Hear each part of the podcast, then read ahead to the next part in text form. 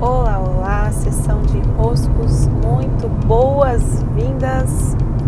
Eu sou Paula Quintão e aqui estamos nós para mais um dos nossos episódios via podcast.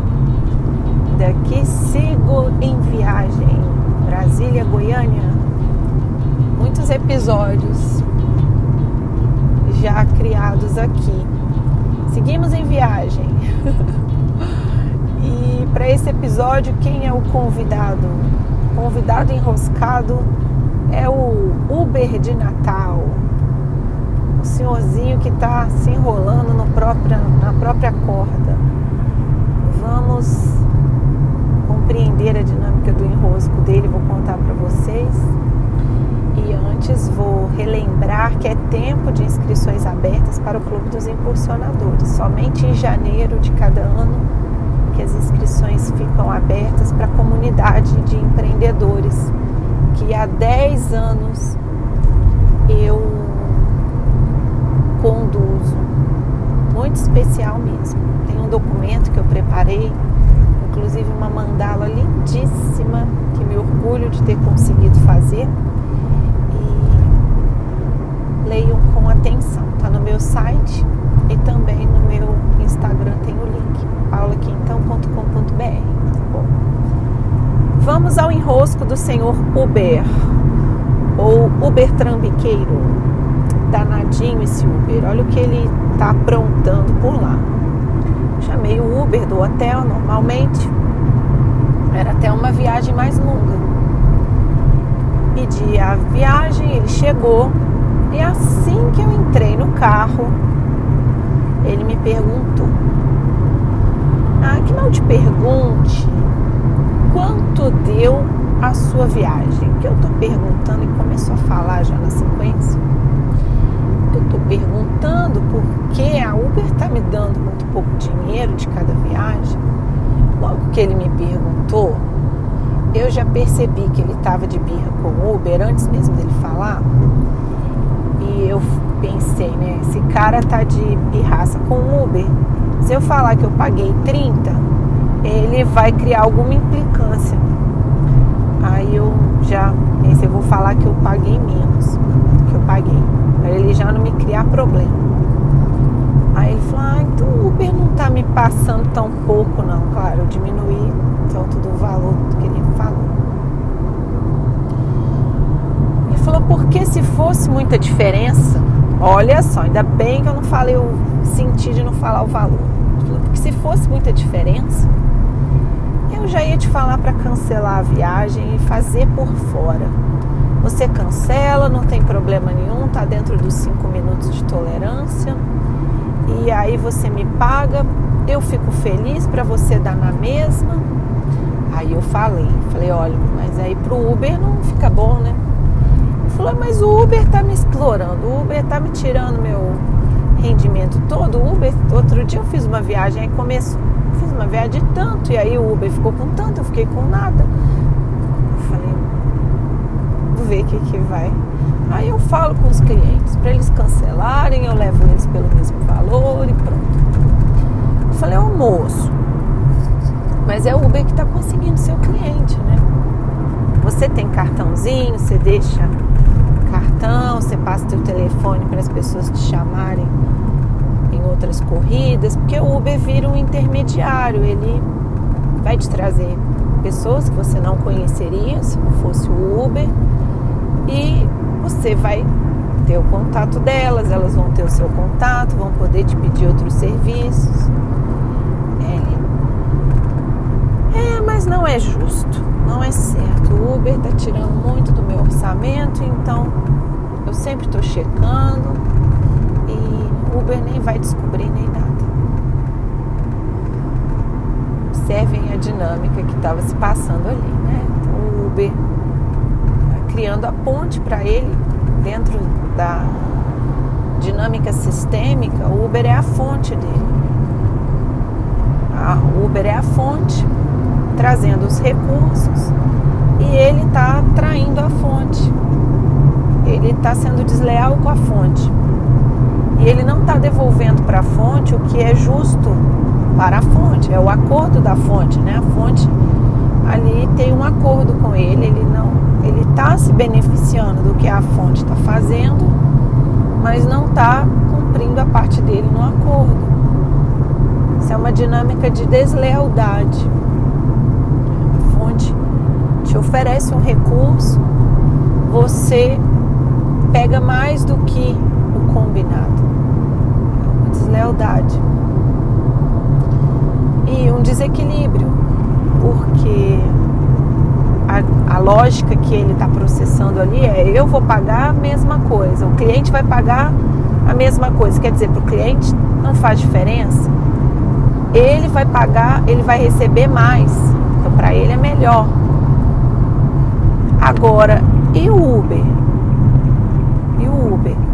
O Uber está a serviço do cliente por trazer o motorista. Então, quando o cliente não paga através do Uber, o cliente também está sendo desleal ao Uber e ele está sendo desleal ao Uber. Como que o grande intermediador dessa relação não ganha? Então, uma dinâmica de equilíbrio aqui, os três precisam ganhar. Uber precisa ganhar, cliente precisa ganhar e, e o cliente ganha podendo escolher pagar ou não o preço que ficou combinado claramente, e quem é o motorista também ganha, porque ele também está escolhendo estar dentro das condições da fonte. A fonte diz a condição, porque a fonte dá as regras. Então ali ele estava de tramóia com a fonte.